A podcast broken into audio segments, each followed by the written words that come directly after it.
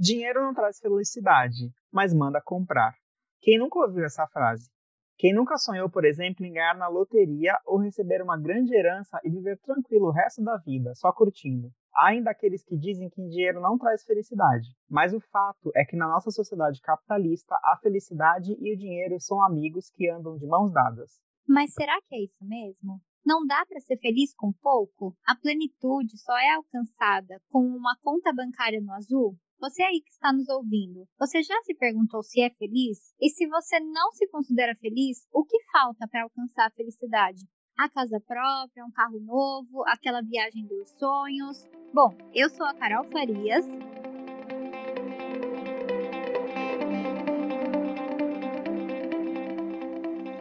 E eu sou Wagner Lima e neste episódio de Mundo Mercado nós vamos discutir se o dinheiro realmente traz felicidade. Mundo Mercado é um oferecimento da FECAP, a Fundação Escola de Comércio Álvares Penteado. Do ensino médio ao mestrado, a FECAP acumula 119 anos de tradição no ensino.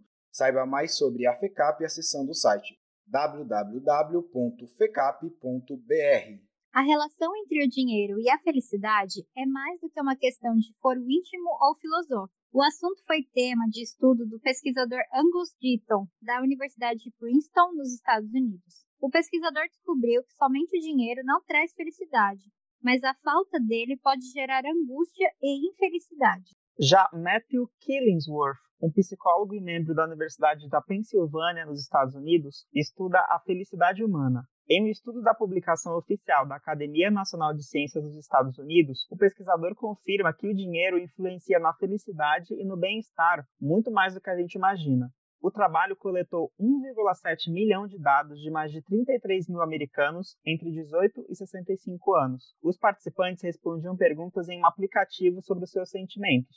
O estudo concluiu que quem ganha mais é mais feliz, em parte por causa de um maior senso de controle sobre a própria vida que o dinheiro traz. Para ajudar a gente a pensar melhor sobre a relação entre o dinheiro e a felicidade, hoje nós temos dois convidados aqui no Mundo Mercado, o podcast da FECAP. O primeiro é o Vinícius Miller, que ele é professor de História Econômica aqui da FECAP. Vinícius, pode se apresentar para os nossos ouvintes? Você já participou aqui com a gente dos episódios sobre a história da FECAP e agora, como a gente gostou muito da sua participação, você volta aqui. Então, pode se apresentar, por favor? Claro, é, agradeço, agradeço o convite. É, foi de fato muito interessante é, o podcast anterior é, que nós fizemos juntos e, e agradeço, portanto, o convite para esse novo, essa nova oportunidade. Como você falou, eu sou Vinícius Miller, sou é, doutor em História Econômica é, e professor de História Econômica da FECAP.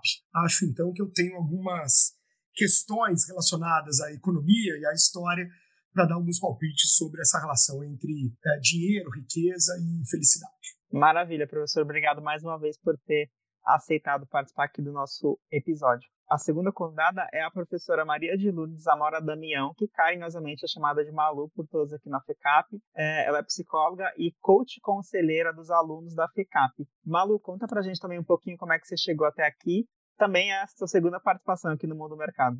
Olá a todos.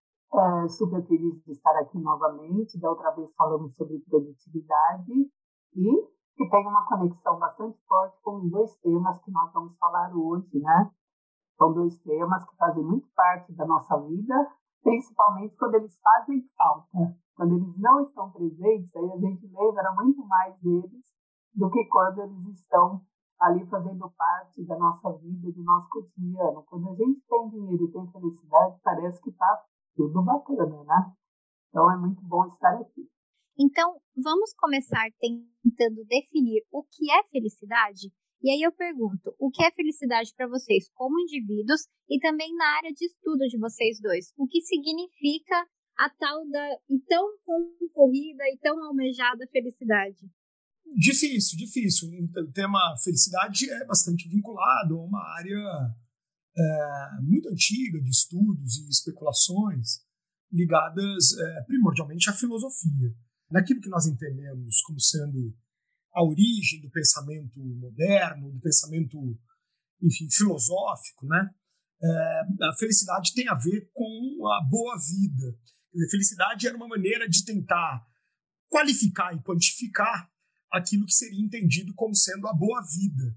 Os antigos já falavam disso, Aristóteles tem texto sobre isso, Platão falava sobre isso, e entendiam essa boa vida é, e, portanto, a felicidade de maneiras muito distintas. Bastante difícil de definir exatamente o que é felicidade na tradição do nosso pensamento, é, mas é fácil identificar a importância desse tema em toda a construção que nós temos uh, do nosso pensamento, da nossa história, uh, desde aí do, dos primeiros momentos que identificamos como sendo aí a, as origens né, uh, do nosso modo de vida. Então, é, essa é uma questão. É, quando nós ah, identificamos mais recentemente essa questão da felicidade, é, ela, como o próprio tema do podcast oportunamente nos apresenta, ela esteve muito relacionada é, aos, aos elementos que nós identificamos como sendo característicos dessa sociedade, como foi apresentado aqui no começo, capitalista. E um dos elementos dessa sociedade capitalista é, de fato, o dinheiro a riqueza material. É muito, é, é, essa relação é muito nítida que nós fazemos entre a sociedade capitalista e a questão da riqueza material. E, portanto, o que eu quero dizer com isso é que, ao longo do tempo, o conceito de felicidade é, muda, mesmo que ele seja uma preocupação é, que nos persegue, que nos toma a atenção há muito tempo. Eu acho que, enfim, durante o programa a gente pode tentar é, identificar essas mudanças históricas ou identificar algumas mudanças no conceito de felicidade, mas definir felicidade é de fato muito difícil, é algo que vem sendo é, é, feito e algumas tentativas vêm é, fazendo isso é, há muitos séculos e, portanto, muito difícil de definir isso é, de uma maneira tão objetiva assim. E bem interessante as colocações do professor Vinícius, quando a gente pensa, a, dificuldade ela vem justamente por ser um tema muito subjetivo. É o que, de repente, a felicidade para mim não é para o outro. É, a gente vai encontrar um monte de ideias sobre esse tema, né? Então, Aristóteles ele, ele dizia que as, toda ação humana tem como objetivo alcançar a felicidade. E, e o Platão é, concebia a felicidade quando a gente atinge equilíbrio e harmonia, que é algo que eu acho que tem muito sentido para mim. É, o Maslow ele já considera a felicidade quando o indivíduo atinge autoatualização e autorrealização tornando-se aquilo que ele deseja ser. E se a gente pegar o próprio Freud, né, ele, numa das obras dele, O Mal-Estar da Civilização, ele dizia que o homem ele anseia pela felicidade, que seria a consequência da satisfação dos prazeres e uma forma de evitar o sofrimento. E mais recentemente, a psicologia positiva, né, com Seligman e mais outros teóricos, fazem pesquisas, inclusive na Universidade da Pensilvânia, consideram felicidade como a soma de três coisas diferentes: prazer, engajamento e significado. Se você não tiver prazer, não estiver engajado na, naquilo que está te dando prazer, e ou aquilo não tiver é, significado para você, a gente não fica feliz. Por outro lado, hoje a gente fala muito da ditadura da felicidade. Essa ditadura, ela é muito, é muito cobrado que você tem que ser feliz, você tem que ser feliz no seu trabalho, né? Como se é, tivéssemos que evitar aí as, os fracassos, as decepções o tempo inteiro o Brucker, no, ele é autor do livro A Euforia Perpétua, ele diz que a depressão é o mal de uma sociedade que decidiu ser feliz a todo custo. Então, é, como todos os temas, como todas as situações, todas as questões humanas, a gente sempre precisa ter muito discernimento para saber o momento que está sendo positivo, alguma coisa, e o momento que passa a ser algo que nos deixa doente. Nossa, quantas vertentes e, e caminhos para a gente de, tentar des, definir essa coisa tão subjetiva que é a felicidade, né? O professor, na fala dele, falou sobre como o conceito de felicidade muda, né, é, dependendo da época, enfim. das aspirações da sociedade de então. E aí eu queria então trazer nosso papo um pouquinho para antes, historicamente. Hoje está tão ligado à questão da felicidade com o dinheiro, com o material. Então eu queria que vocês ajudassem a gente a fazer um exercício de imaginação de como seria o conceito de felicidade para um cidadão que vivia numa sociedade antes da nossa sociedade capitalista. Vamos pensar quais eram as aspirações, né, desse ser humano. O que, que era felicidade para uma pessoa que vivia há tempos atrás, onde não existia de fato o, o dinheiro enquanto moeda, enquanto valor como a gente tem hoje. Olha, é, é possível, é possível sim. Quer dizer, nós tivemos uh, passagens históricas bastante, ou períodos, bastante marcados por relações entre aquilo que seria a boa vida, a vida que as pessoas projetavam ou esperavam ter, e características que é, eram muito diferentes daquelas que nós intuitivamente relacionamos a essa sociedade uh, da riqueza material ou do capitalista, como a gente classificou. É, por exemplo, na sociedade antiga, uh, em muitas delas, não em todas, mas em muitas delas, é, essa vida boa tem a ver com aquilo que a professora falou ainda agora, um equilíbrio entre as suas é, questões pessoais e o quanto que você é, contribui ou contribuía, é, participava e era reconhecido com na vida pública. Né? Então havia uma, uma relação muito maior entre aquilo que é, você fazia é, e como que as outras pessoas te reconheciam na vida pública é, e, e, e, o modo como você se sentia realizado, né? E eu estou associando essa realização àquilo que nós estamos chamando de vida boa ou de felicidade. É, então era muito comum, por, por, exemplo, essa divisão ou essa não é bem uma divisão, mas essa é, conjunção né, da vida privada com a vida pública. Num determinado momento, já em outro momento, é, tinha muito a ver com o modo como você se relacionava é, com a questão religiosa né, com a questão religiosa. Então, quanto que você, enfim, se vinculava ou depositava uma série de projeções sobre a sua vida, a sua felicidade, a sua boa vida, naquilo que estava fora de você, né, fora dos indivíduos e que vinha é, de algo sobrenatural ou de algo religioso, de algo maior né, do que as questões concretas e mais objetivas dos indivíduos. Então tem uma relação, portanto, com com a questão religiosa em alguns momentos da história, que são mais fortes do que a gente tem em outros. Uh, vejam, não que todos esses elementos ainda não façam parte do modo como nós, uh, hoje em dia, definimos ou tentamos entender, ou tentamos definir o que seria a felicidade das pessoas. Mas em alguns outros momentos, esses elementos foram mais fortes, foram mais visíveis.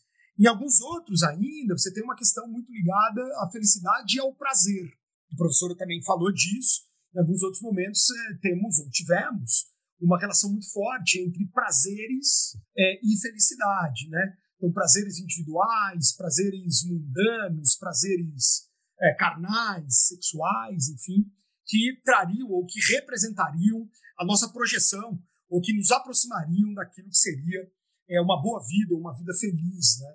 Então, é, é, é possível, de fato, a pergunta faz bastante sentido, porque é possível, de fato, a gente identificar isso ao longo do tempo, algumas, é, alguns períodos mais marcados por algumas questões que, mesmo que em outros períodos essas questões continuem sendo relevantes para definirmos ou tentarmos entender o que faz as pessoas felizes, né? É, mas alguns outros momentos essas questões foram mais marcantes, por exemplo, questões de religiosidade, questões de participação na vida pública, questões de prazeres é, mais hedonistas, né, mais pessoais, prazeres mais mesmo corpóreos e carnais, que já foram bastante é, marcados aí em alguns períodos da nossa história. É bem interessante essa, essa pergunta que vocês trazem. E há algum tempo eu li um artigo chamado A Origem do Dinheiro, onde ele fala sobre é, o que, que seria o Alexandre Versignasse ele cita que o dinheiro só é algo digno de, desse nome quando obedece a dois critérios: ser uma coisa que todo mundo quer e não ser algo muito abundante. E é interessante isso porque é, é justamente essa busca, esse anseio por ter é, algo que não é tão abundante que nos traz tanta felicidade. Então ele cita que a felicidade ou satisfação antes da invenção do dinheiro, ela era sentida durante a caça, a comida, quando a comida era conquistada, porque comida era algo que era raro, né? E difícil de ser alcançado, não, não tinha abundância, que é diferente da água, que existia água em abundância, era só chegar lá próximo ao rio e pronto. Então eu penso que eu não, não consigo fazer um, um utilizar o meu imaginário como professor, que ele trabalha com a questão de história, etc. Mas o que eu fico pensando é assim, é que as aspirações elas estavam muito conectadas com as necessidades básicas que o Maslow tanto cita, né? Então, eu acho que felicidade e satisfação na, nessa época, antes da, da criação do dinheiro e tudo mais, eu acho que envolvia saciar a fome, proteger o corpo das intempéries climáticas e saciar os desejos sexuais. Esse é o meu ponto de vista, né? E lógico e evidente, muito simplório. Mas com certeza muito relevantes, né? É, vamos tentar trazer e pensar para nossa discussão quais são os fatores econômicos e sociais que levaram o senso comum a aliar a felicidade ao dinheiro é fato que o dinheiro traz conforto e condições dignas de vida. Isso a gente até já falou aqui. Mas se a gente pensar na sociedade capitalista em que vivemos, quanto dos estímulos do marketing e do consumo influenciam isso? E o que o fato de não poder adquirir determinado produto ou aquele carro do ano, ou poder conquistar bens materiais que a gente é, entende como essencial, pode mexer, mexer com o nosso lado psicológico e o porquê que a realização material é tão atrelada à felicidade. Alguns, algumas pessoas dizem que existem duas maneiras de você alcançar felicidade, né? É possuindo mais ou desejando menos. Brincadeira. Mas também tem aquela ideia de que o dinheiro não traz felicidade, mas a sua ausência gera angústia e muito sofrimento e ansiedade, quando você não tem a grana para pagar os seus boletins. Isso traz muita angústia. E aí me lembra uma história assim, um livro do Eric Fromm, que se chama Ter ou Ser. Ao longo desse livro, ele vai falando sobre dois modos básicos de estar no mundo. Um é a partir do ser e outro a partir do ter. Então, consumir é uma forma de ter. E eu acredito que na sociedade que nós vivemos, né, da busca pela abundância, é uma das mais importantes. Então, eu acabo sendo igual àquilo que eu tenho e ao que eu consumo. Então, o, o principal motivo pela qual raramente né, a gente vê sinais do modo de ser né, da pessoa, o ser, resulta do fato que a gente vive numa sociedade que está voltada para aquisição de bens e obtenção de lucros. Então, eu sou muito mais do que eu tenho do que propriamente aquilo que eu sou.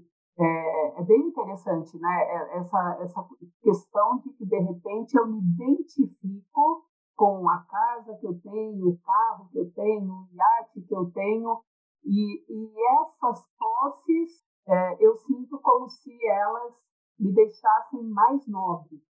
E a ausência delas é, me leva ao sofrimento. Então, é bem interessante essa questão do, do ser e do ter, e, e, e sugiro que as pessoas leiam uma leitura muito bacana para que a gente possa entender também esse momento e, e toda essa necessidade que é gerada é, pelo, pelos meios de comunicação. Então, eu sempre brinco que, de repente, você tem um celular que tira 999 fotos. Aí sai um, novo modelo que tira mil. E aí aquela, uma foto se torna uma necessidade que vai gerar uma tensão. Essa tensão vai gerar um comportamento. Você vai até a loja, vai comprar aquele celular em 12 ou 20 ou 34 vezes, se afundar em dívidas para saciar essa necessidade e a partir do momento que você saciou, ela já deixa de ser tão importante. É, pois é, quer dizer, essa, essa relação que a professora destaca entre ter né, e ser, quer dizer, uma relação que pode, que ela pode é, ser estabelecida entre várias coisas, né? Que a gente não precisa identificar que essa relação entre ter e ser é apenas ter algum bem material que eu possa comprar com dinheiro.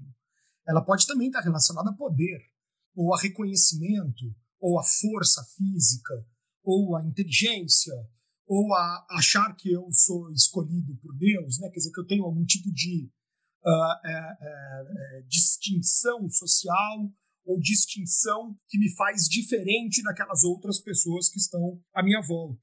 O que o mundo contemporâneo fez foi transformar isso em algo comprável.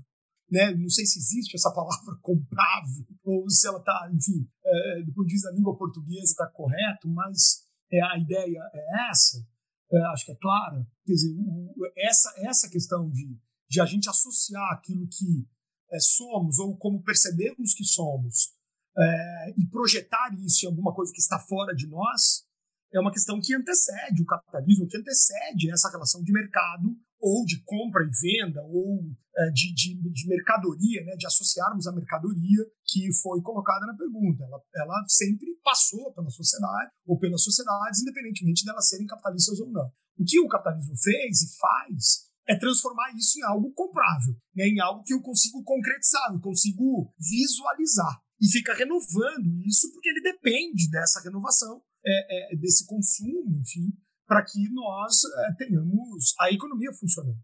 Então ele, ele, ele é como se ele so, sobrepusesse o valor ou a questão econômica do funcionamento da economia a outros valores que fizeram o mesmo papel é, em situações diferentes ou sociedades diferentes. É, então enfim, não é culpa do capitalismo que isso aconteça, mas talvez seja um jeito que ele transformou essa relação entre ser é, e ter né, no mundo capitalista. Isso foi transformado em algo comprável, em algo concreto. Vejamos, em tese, é claro que eu posso querer comprar o um novo celular que tira uma foto a mais, e isso cria uma ansiedade, é, enfim, é um problema que as pessoas podem ter, claro, né, e, e eu associo isso à minha felicidade, mas eu também posso comprar alguma coisa que identifique ou me identifique com outras pessoas que penso serem parecidas comigo.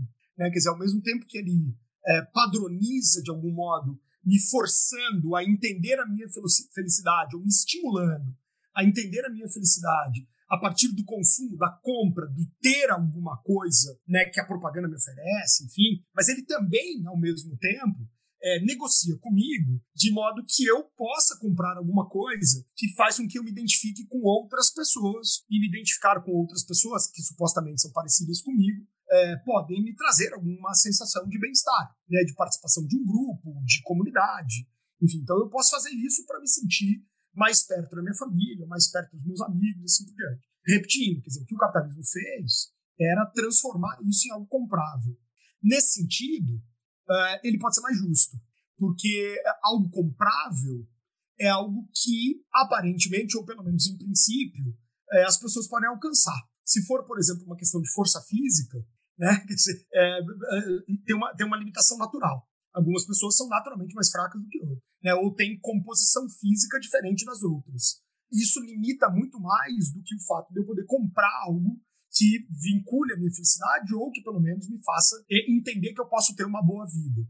Isso é uma questão. A outra questão que eu acho que está é, tangente aqui ou está é, passando é que ela me permite, quer dizer, em, outros, em outras dimensões, essa questão da compra, ela me permite que eu possa fazer aquilo que me deixa mais feliz ou aquilo que eu tenho mais engajamento ou aquilo que eu tenho mais é, significado, que me dá mais significado, como a própria é, professora Malu falou ainda agora, né? Quer dizer, é, é claro que fazer algum tipo de trabalho me dá mais prazer do que fazer outro. É claro que algum tipo de trabalho me dá mais significado ou tem mais significado para mim do que fazer outro. É claro que fazer algum tipo de trabalho me engaja muito mais do que outro. Né? Quer dizer, eu tenho as minhas preferências, aquilo que me deixa mais feliz ou mais realizado ou me engaja mais. Nesse sentido, poder fazer uma troca que envolva moeda, que envolva mercado, que envolva troca monetária, para obter alguma coisa que eu não sou bom para fazer, ou que eu não tenho engajamento para fazer, ou que eu não tenho talento para fazer, ou que eu não tenha prazer em fazer, mas que outra pessoa faz para mim e me liberar para que eu possa dar minha aula de história, minha aula de história econômica, que é o que me dá prazer, o que me engaja, né? Quer dizer, isso é um ganho de qualidade de vida impressionante. Em outras palavras, eu posso ser professor de história e continuar comendo pizza mesmo que eu não faça pizza. Porque alguém faz a pizza. E alguém tem muito mais prazer, engajamento e motivos e talentos para fazer a pizza do que eu. Então eu posso, de alguma maneira, trocar essas coisas pela moeda que eu ganho vendendo a minha aula de história e que pode me comprar alguma coisa que me dê prazer sem que eu precise produzir aquilo. Certo? Porque o meu engajamento, o meu prazer está em dar aula de história e não em fazer pizza, ou não em ser médico, ou não em ser motorista do ônibus. E eu posso contar com todas essas pessoas porque nós nos entendemos a partir dessa troca que o dinheiro possibilita que a gente faça. Então, enfim, nos vicia por um lado, né? mas por outro lado nos liberta de algumas questões que antes eram muito mais difíceis da gente realizar, porque envolviam a percepção sobre complexidade física, enfim, inteligência ou ser filho de alguém mais importante, coisas assim. É, nos liberta parcialmente que seja. Excelentes reflexões que vocês trouxeram para a gente aqui.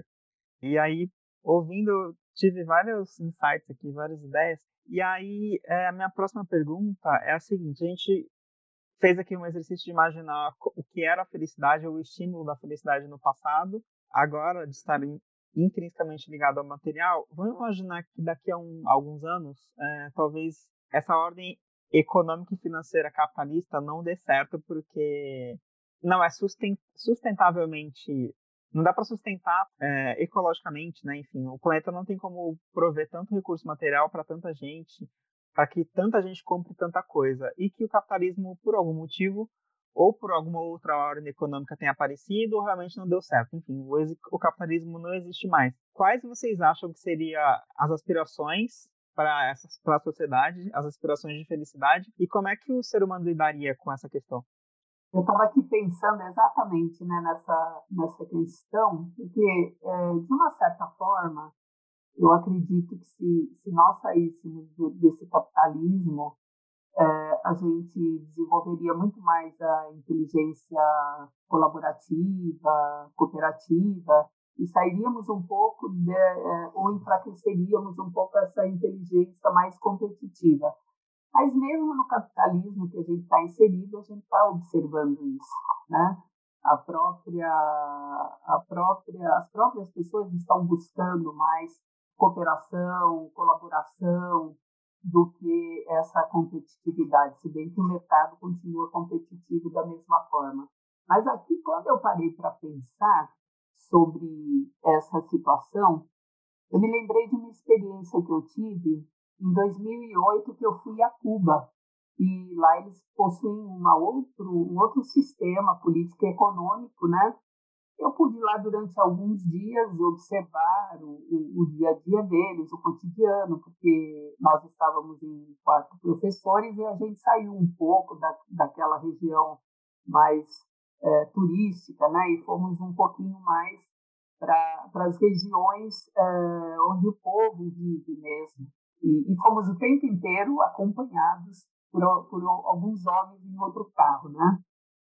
E aí é interessante que eu pude observar que, mesmo não sendo uma sociedade capitalista, eles criaram, porque o ser humano é muito criativo, e eles conseguiram criar felicidade e sofrimento.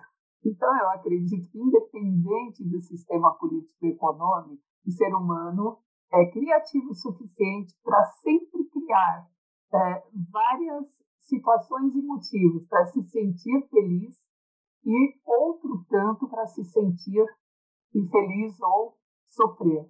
O que me veio à cabeça muito com essa essa ideia, esse cenário, né, foi isso, gente. Com certeza, é, o ser humano é um poço de desejos. É, a gente está sempre querendo, querendo e necessitando, e necessitando e desejando e desejando. É um saco sem fundo. Então, com certeza, a gente teria motivos de sobra em qualquer sistema político e econômico para sentir alegria, felicidade, satisfação e sofrimento junto. Faz muito sentido, professora. Quer dizer, é claro, os indivíduos, as pessoas, as sociedades, enfim, são, é, elas se adaptam, né? Felicidade, tristeza, é, projeções que fazemos sobre a, a, vida boa que queremos ter, depende é, do modelo político econômico que nós temos os indivíduos vão se adaptar ao longo do tempo. Acho que a pergunta embutiu duas questões interessantes, ao menos uma questão bastante interessante aí. De fato, se, se entendermos essa relação que foi feita na pergunta, né, entre o capitalismo e é, os limites do consumo, quer dizer, o capitalismo que nos, que nos vinculou uh, ou que vinculou a ideia de felicidade à ideia de consumo e, né, de projeção da nossa felicidade a partir daquilo que somos capazes de, enfim, de consumir. O limite disso, como a própria pergunta já embutia, é, hoje em dia está muito colocada como sendo a questão ambiental. Né? Então é bem interessante isso. Dizer, se eu vincular, ou se eu tiver um estímulo muito grande para vincular a felicidade e a vida boa a um consumo desenfreado ou ao consumo né, de bens materiais, eu, em algum momento, vou ter um limite ambiental, a nossa capacidade de oferecer coisas é, às pessoas, para as pessoas poderem consumir, que hoje em dia nós discutimos a partir do limite ambiental. É interessante. E aí a, a fala da professora faz muito sentido, quer dizer, isso, isso é, nos torna competitivos, talvez de maneira exagerada, ou pode ser uma competição que nos leve para outro tipo de problema. Ao mesmo tempo, isso nos faz ser mais cooperativos. Né? Isso faz, nos faz ser mais cooperativos. Pensando nisso, o capitalismo também é cooperativo. Quer dizer, o capitalismo não é essencialmente a competição. Ele é a, a, a, o equilíbrio entre a competição e a, e cooperação. É, o meu exemplo anterior falava disso. Né? Quer dizer, eu só consigo fazer aquilo que eu faço de melhor ou aquilo que eu quero fazer porque alguém coopera fazendo outra coisa. É, e esse alguém que coopera fazendo outra coisa troca comigo. Quer dizer, se eu resolver ser autossuficiente e produzir minha própria comida, eu não vou trocar com ninguém. Ou, ou produzir tudo aquilo que eu preciso. É, eu não vou trocar com ninguém. E a troca é uma cooperação, não é necessariamente a competição. Então, no fundo, o capitalismo ele carrega esses dois elementos, né, da competição e a cooperação. Não existe uma sem a outra. Na lógica capitalista, no fundamento do capitalismo. Então, ao mesmo tempo que ele estimula essa competição e pode nos levar algo bastante complexo, que é esgotar os nossos limites, as nossas possibilidades ambientais, para sustentar uma sociedade que projeta sua felicidade no consumo de bens materiais, é, ao mesmo tempo, é, a cooperação que ele carrega nos faz querer trocar coisas que sejam possíveis de serem produzidas. Né? E aí, nesse sentido, a nossa felicidade estará muito mais na, na nossa capacidade de trocar essas coisas que são possíveis de serem produzidas do que de competirmos uns com os outros. É, depende muito de como esse equilíbrio é feito. Ele pode ser para um lado ou para o outro o tempo todo, mas depende muito como esse equilíbrio é feito. E aí tem uma questão muito interessante que a professora fala de Cuba, para encerrar essa minha participação é, dessa pergunta aqui. a professora fala de Cuba muito interessante, porque essa relação entre riqueza e, e felicidade ela pode ser relativa. Cuba não está entre os países cuja população mais responde que é feliz. Ela não está nós temos algumas, às vezes, de maneira um pouco intuitiva, nós associamos é, felicidade a traços que nós enxergamos nas manifestações culturais de um determinado povo. Então, nós é, temos mais dificuldade de imaginar um povo como os suecos falando que são felizes. Porque as manifestações culturais da Suécia não são manifestações que nos indicam elementos que nós normalmente identificamos como sendo elementos da felicidade, ao contrário do Brasil, ao contrário de Cuba, ao contrário de países latinos, por exemplo. E aí são traços culturais que podem determinar é, é, essa percepção que nós temos sobre quem é mais feliz ou quem é menos feliz. Tirando, evidentemente, o elemento pessoal, né? quer dizer, cada pessoa vai lidar com isso de uma maneira diferente. Mas nas pesquisas, isso não confere. O fato de nós termos, por exemplo, no Brasil, elementos culturais que é, identificam um povo feliz, um povo, enfim, que tem uma vida boa, ou que tem características que seriam entendidas como vida boa, não significa dizer que os brasileiros se sentem mais felizes que os suecos, ou que os finlandeses, ou que os alemães. Tomar cuidado para a gente não confundir essas duas coisas, né? Porque podem ser símbolos de felicidade, mas que não não de fato não, não, não são entendidos como felicidade pelas pessoas. E aí a gente pode ter uma questão relativa importante, que eu acho que é o caso de Cuba. Né? A desigualdade pode trazer algum grau de felicidade ou infelicidade, né? Quer dizer, mais desigualdade pode fazer com que mais gente se sinta infeliz, independentemente de quanto de riqueza você tem. Em outras palavras, não é a sua riqueza ou o seu poder de consumo, mas é a sua riqueza, o seu poder de consumo em comparação com o vizinho em comparação com as outras pessoas, né? E aí, se você tem mais, nessa lógica capitalista, se você tem mais condições de consumo ou mais riqueza do que o seu vizinho, talvez isso te faça ser mais feliz e, principalmente, talvez faça o seu vizinho ser mais infeliz ou que ele se sinta mais infeliz. Então, essa questão pode ser bastante importante para identificar, é, por exemplo, é, por que, que não há uma relação é, linear entre riqueza e felicidade. Porque muitas vezes não é simplesmente a riqueza, mas a percepção que nós temos em relação à riqueza do vizinho. E é exatamente sobre isso que a gente fala agora, né? Porque Segundo o relatório da Felicidade Mundial de 2021, encomendado pela Organização das Nações Unidas, a Finlândia, a Islândia e a Dinamarca são considerados países em que o povo é o mais feliz do mundo. A lista dos 20 países mais felizes é praticamente composta por nações desenvolvidas, ou seja, teoricamente, quem tem mais dinheiro é mais feliz, de acordo com essa pesquisa feita pela, pela ONU. E a pesquisa leva em conta indicadores como produto interno bruto, expectativa de vida e generosidade da população. O Brasil, ele está apenas na posição 41 dessa lista, mesmo que a gente sempre ouça falar que o brasileiro é o povo mais feliz do mundo, né? A minha pergunta para vocês é: o porquê que o brasileiro anda com a moral tão baixa? E o que, que falta para o nosso povo ser feliz? Nossa, bastante difícil, mas Bom, vamos lá, um, breve, então, comentário aqui para a gente localizar isso, né? Essa discussão da relação né, entre a riqueza e a felicidade apareceu muito fortemente nos anos 70, 1970, na década de 1970, porque um economista americano, o, Richard Easterling, ele, uh, fazendo um estudo com uma série de países, uh, aproximadamente 20 países, depois ele ampliou um pouco, é, ele reparou que não, que, que não havia uma relação linear entre o avanço da riqueza e a manifestação das pessoas em relação à própria felicidade. O caso mais exemplar dele era o Japão. O Japão tem um crescimento da riqueza extraordinário na segunda metade do século XX, é, mas a população não se sentia, segundo ela mesma, ela não se sentia mais feliz porque ela ficou mais rica. E aí que fez com que o Easterlin, e isso virou um paradigma desse estudo, né, dessa relação entre felicidade e, e riqueza, que a gente então identificasse que a riqueza não trazia felicidade, que dinheiro não trazia felicidade, enfim, ou pelo menos, né, é, a partir de um certo ponto. E aí voltamos à questão. Esse a partir de certo ponto é que talvez seja é, algo interessante da gente considerar para responder a pergunta que foi feita em relação ao Brasil.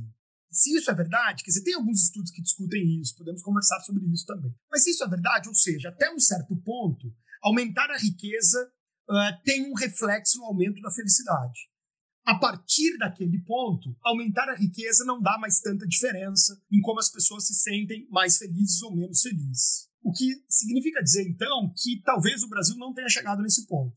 O Brasil talvez não esteja nesse ponto do aumento da riqueza não ter mais impacto enquanto nos sentimos felizes ou infelizes. Porque nós somos um país relativamente pobre, e aí volta aquela questão, porque a desigualdade é muito grande. Então a combinação entre qual é a escala de riqueza que nós temos, que talvez não tenha chegado ainda no ponto dessa relação entre riqueza e felicidade cair, ou seja, não ter mais impacto na nossa felicidade, o aumento da riqueza. Nós estamos aparentemente num ponto anterior a esse. Então, o aumento da riqueza no Brasil possivelmente trará um aumento da percepção de felicidade por muito tempo ainda. Difícil comparar com a Dinamarca, ou difícil comparar com a Suécia, ou difícil comparar com o Canadá.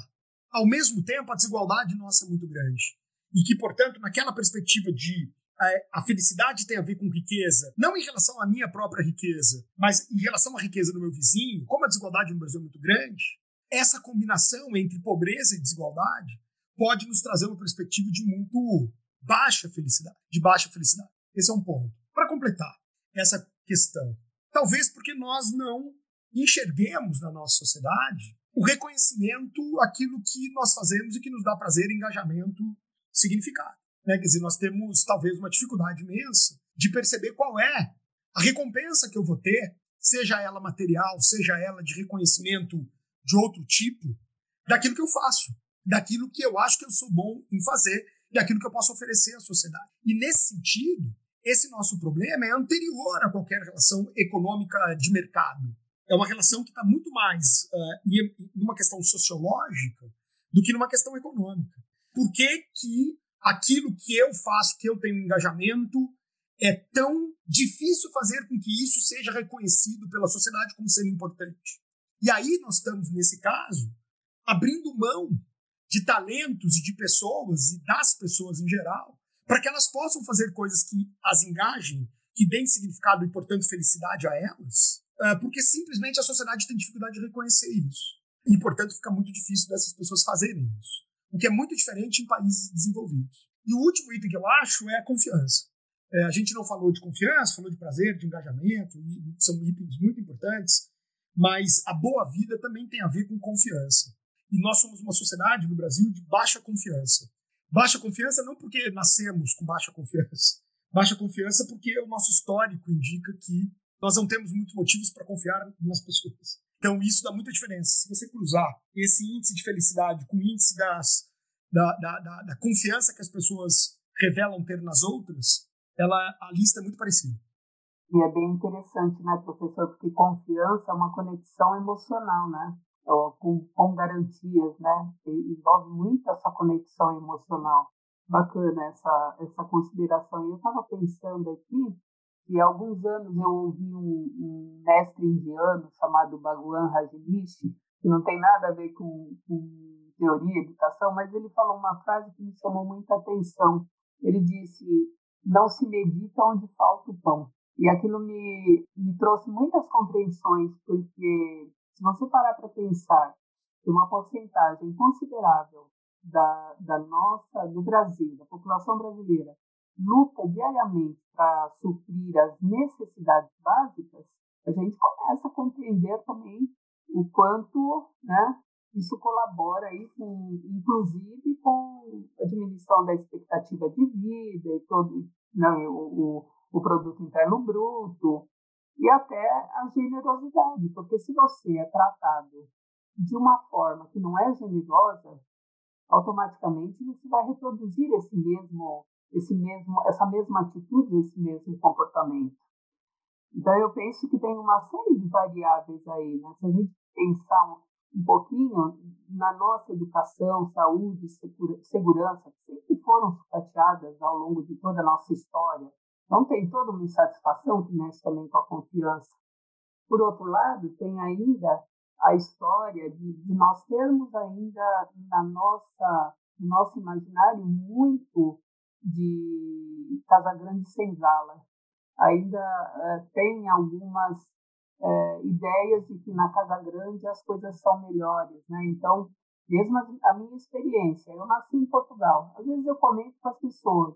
A pessoa pergunta, ah, nossa, mas onde você nasceu? Eu nasci em Portugal. Nossa, que chique. Aí eu fico pensando, que chique? Se meus pais, se meus pais vieram para o Brasil porque é, na época eles estavam com dificuldade para comer onde, onde eu nasci. Então tem também, eu acho que mexe também com isso, essa coisa da gente não valorizar algumas coisas que nós temos, né? E aí entra a confiança também, não confiar é, nas nossas ideias, naquilo que nós produzimos, né? E sempre valorizar o que está tá fora, o que é estrangeiro, né? Eu acho que são coisas que a gente precisa é, pensar, né, de valorizar mais e reconhecer, como o professor fala, os nossos talentos, reconhecer aquilo que a gente faz de bacana. Mas eu sinto que nós estamos caminhando para isso, isso é maravilhoso. Olha, foi, a gente tem que agradecer muito a participação de vocês e todos esses pontos é, distintos, mas que convergem ao mesmo tempo sobre a, o que é felicidade, como alcançá-la e eu acho que a maioria das pessoas que nos ouviram até aqui, quando forem pagar os seus boletos, vão pensar: estou feliz porque eu paguei o boleto ou estou infeliz porque eu não posso mais fazer boleto. Enfim, obrigado, gente. Eu, a gente deixa o microfone aberto agora para vocês darem o recado final de vocês. Olha, é, obrigado vocês, imagina, é sempre legal essa conversa aqui com o pessoal da FECAP. Eu, eu diria, considerações finais, que essa relação é uma relação polêmica, né? Como a gente é, tentou identificar aqui na, nessa, nesse tempo que conversamos. É, as, as, os resultados das pesquisas obtidos lá nos anos 70, que indicavam que não havia uma relação entre aumento da riqueza é, e, e, aumento da felicidade, ou pelo menos a, a, partir de certo ponto essa relação não existia mais, eles mudaram nos últimos anos, né? Quer dizer, novas pesquisas foram feitas e é muito interessante perceber essa relação. Quer dizer, então, se não é a riqueza que traz felicidade, é, quais são as coisas que trazem felicidade? E tinham algumas questões ligadas, por exemplo, a passar mais tempo com os amigos e com a família, diminuir o tempo entre a casa e o trabalho, poder, enfim, ter é, é, outros tipos de lazer, né? Então era interessante como apareciam coisas que a gente não associa à riqueza e ao dinheiro e que fariam parte da felicidade das pessoas, né? Ao mesmo tempo, é, ao longo dessas décadas, algumas dessas coisas também foram viabilizadas pelo, pela riqueza material, pelo dinheiro. Né? Por exemplo, o avanço tecnológico, que é derivado, entre outras coisas, do investimento que se faz, possibilitou que a gente trabalhasse é, de casa ou tivesse mais tempo com a família ou tivesse outro tipo de lazer né, que pudesse é, trazer esses momentos de felicidade. Então, no fundo, é aquilo que eu falei lá no começo: essas coisas mudam ao longo do tempo. E ao mudarem ao longo do tempo, exige que a gente fique retomando essas pesquisas e essas conversas para entender como é que chegamos até aqui e quais são os elementos que compõem essa relação no mundo contemporâneo. Então, ótima oportunidade, ótima é, é, atitude aí da, da, do pessoal da FECAP de levantar esse debate importante aqui para a gente no mundo contemporâneo. Muito boa a ideia desse pessoal maravilhoso aí e esse convite para falar sobre esses dois temas tão ambíguos, né? Uma coisa que eu tenho observado ao longo da minha vida, né? Eu não sou uma pessoa jovem, né? Eu já sou considerada, inclusive, idosa, né? Porque tenho mais de 60 anos. Mas o que eu tenho observado, tanto na minha vida quanto na minha experiência com as pessoas com as quais eu atuo como coach, como psicóloga e, e, e no trabalho que eu faço com elas, é que assim, quanto mais eu cuido de mim, quanto mais eu cuido dos meus sonhos, dos meus projetos e compartilho isso com os outros, mais feliz eu me sinto.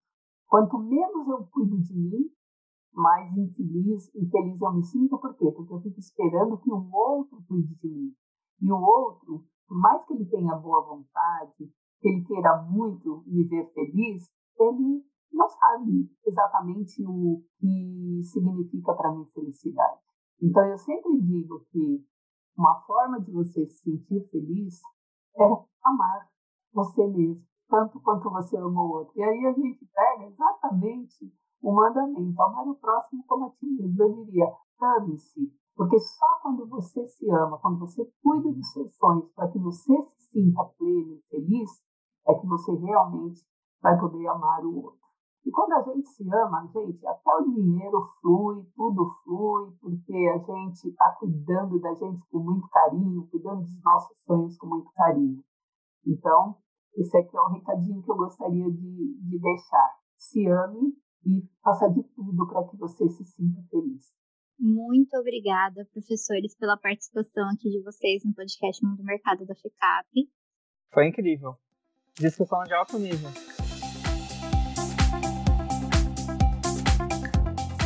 Se você tá mal, você estoura os cartões. Se você tá bem. Pois é, pois é, tem uma relação direta com isso, é consumo, né?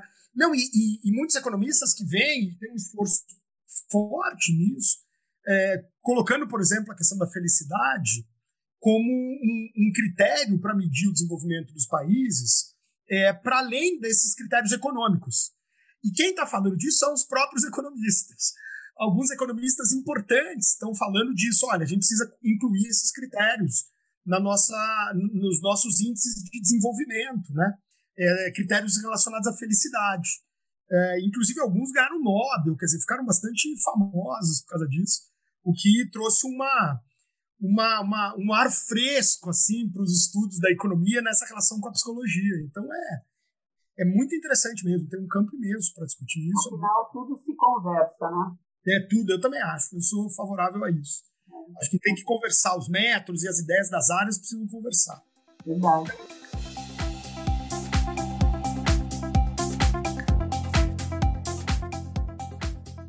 E para você que ainda não conhece a FECAP, vai lá no nosso site. A gente oferece cursos de graduação, pós-graduação, mestrado, cursos livres, de extensão, cursos em company, que são aqueles voltados para a empresa, e também o Colégio FECAP, que oferece ensino médio regular, técnico e bilíngue. Enfim, tem opção para todo mundo, dá para a família inteira estudar aqui com a gente. O endereço para você acessar é www.fecap.br. Aproveite também para seguir a FECAP nas redes sociais. É só buscar por arroba FECAP no Facebook, Instagram, LinkedIn, YouTube e Twitter. Tudo igualzinho. É, e para você que adora os nossos programas, aproveita para seguir a gente no seu reprodutor de streaming preferido. A gente está no Spotify, no Deezer e na Apple Music. E a gente também quer que você conte para nós o que você está achando do podcast. Manda sua sugestão de pauta ou que assunto você quer ouvir a gente tratar aqui nos nossos episódios. É só escrever para a gente pelo e-mail podcast.fecap.br. Tchau, pessoal. Até semana que vem. Valeu, gente!